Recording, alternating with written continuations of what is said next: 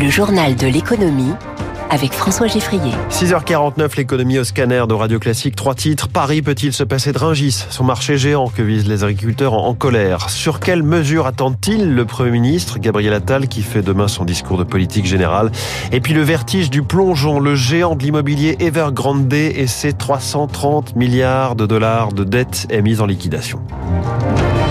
Des blindés de la gendarmerie déployés aux portes de Ringis. Le gigantesque marché professionnel ne doit pas être bloqué. La menace de la coordination rurale est prise au sérieux par le ministère de l'Intérieur. Il faut dire que 8000 tonnes de marchandises transitent chaque jour par Ringis.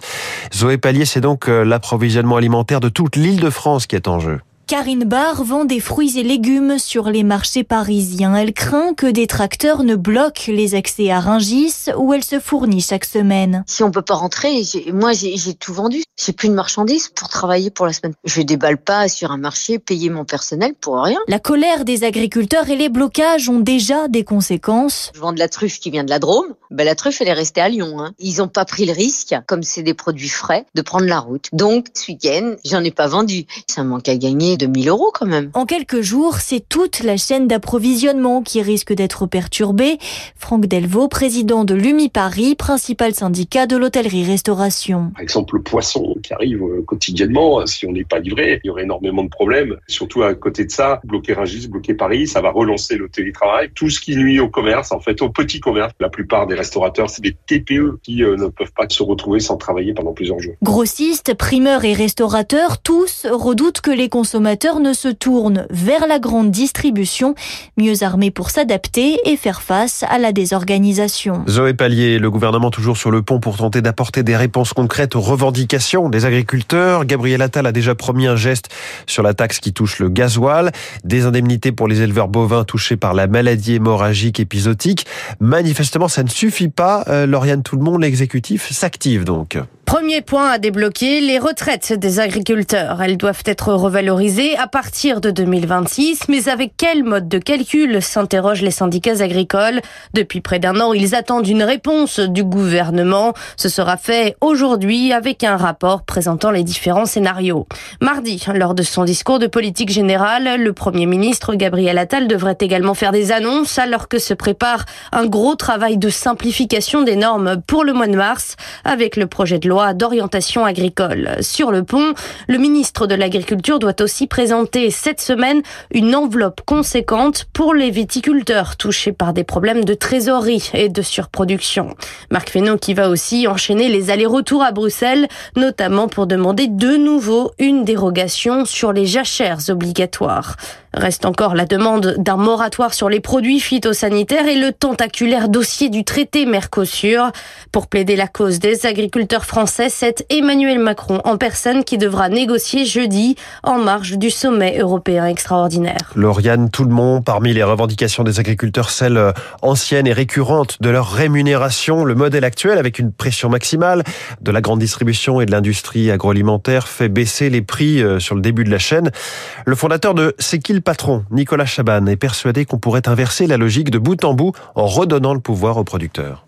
On va partir du producteur, on va sanctuariser le fameux juste prix pour qu'il vive de son métier, et ensuite on va reconstituer le prix en ayant des marges cohérentes au-dessus, et ce prix, il est inscrit sur le produit, parce qu'il est le résultat d'un vote collectif qui crée un cahier des charges et qui détermine le prix final du produit. Il faut que les rayons soient remplis euh, des produits qui vous disent concrètement à quoi sert votre argent, qu'on puisse ne pas aller vers ce prix le plus bas qui dirige tout. Récemment, il y a un, sondage qui est paru, c'est qui le patron? Quand vous posez la question, est-ce que vous êtes prêt à rajouter des centimes? Si vous êtes certain que ça va bien aux producteurs, que ça change leur vie, que ça leur redonne le sourire, eh bien là, il y a 77% des gens qui répondent oui. On revient sur la crise du monde agricole dans le journal de 7 heures et avec François Vidal pour son édito à 7h10.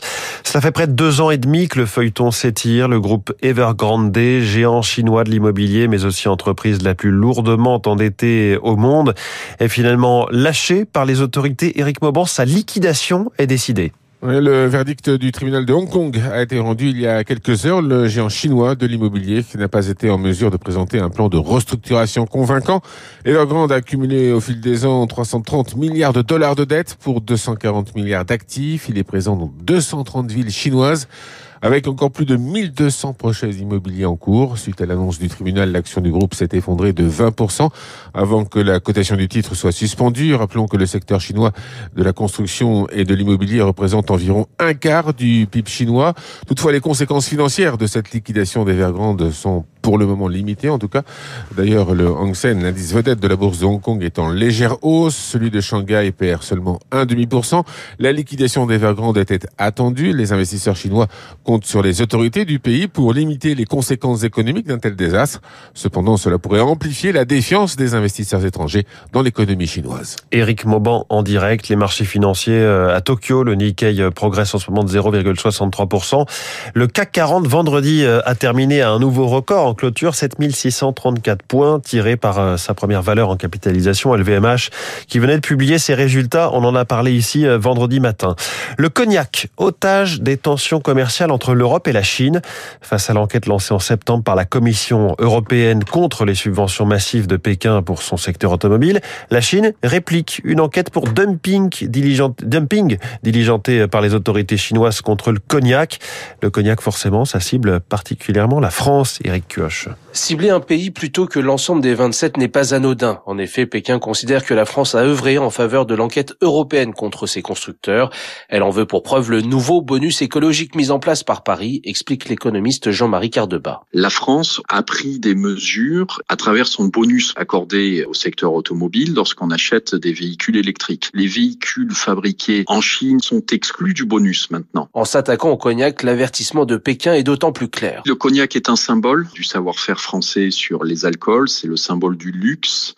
Et les exportations de cognac, c'est euh, des milliards d'euros tous les ans vers la Chine. La Chine est le deuxième débouché mondial pour le cognac qui exporte 97% de sa production. Si les tensions durent, le secteur pourrait donc en pâtir. Mais malgré ce coup de chaud, il y a peu de chances que Pékin aille plus loin, avance Philippe Lecor, économiste spécialiste de la Chine. La Chine euh, n'a pas intérêt à imposer des sanctions euh, contre l'Europe dans la mesure où déjà la relation avec les États-Unis n'est pas très bonne et où la Chine n'a pas beaucoup d'amis dans le monde. Dans un moment de ralentissement économique, Pékin aurait en effet du mal à se passer du marché européen où son excédent commercial frôle en 2023 les 400 milliards de dollars. Une étape cruciale pour la France sur le projet de liaison ferroviaire Lyon-Turin. La France a jusqu'à demain pour déposer auprès de l'Union un dossier de demande de subvention. Or, l'État et les collectivités locales se chamaillent sur le financement des études préalables. Il y en a pour plus de 200 millions d'euros. Beaucoup reste à faire, mais le projet lui-même, le tunnel notamment, avance, nous explique Stéphane Gugino, délégué général du comité pour la Transalpine Lyon-Turin. La partie française, c'est de construire à peu près 140 km de lignes qui vont de Lyon jusqu'au tunnel sous les Alpes, ce tunnel qui est en cours de creusement. C'est un tunnel qui fait 57,5 km. C'est, ça sera le plus grand tunnel ferroviaire au monde. Et ce tunnel est déjà en cours de creusement. Le chantier est très avancé. Près de 13 km du tunnel définitif ont été creusés. Plus de 30 km de galeries au total. 2500 salariés sont à pied d'œuvre sous euh, l'orchestration du maître d'ouvrage Telt. Donc c'est un chantier qui avance et le tunnel sera livré en 2032. Mais normalement, un tunnel, ça doit être connecté à des accès qui sont calibrés avec les performances du tunnel, ce qui n'est pas encore le cas côté français. David Abicard arrive dans quelques instants.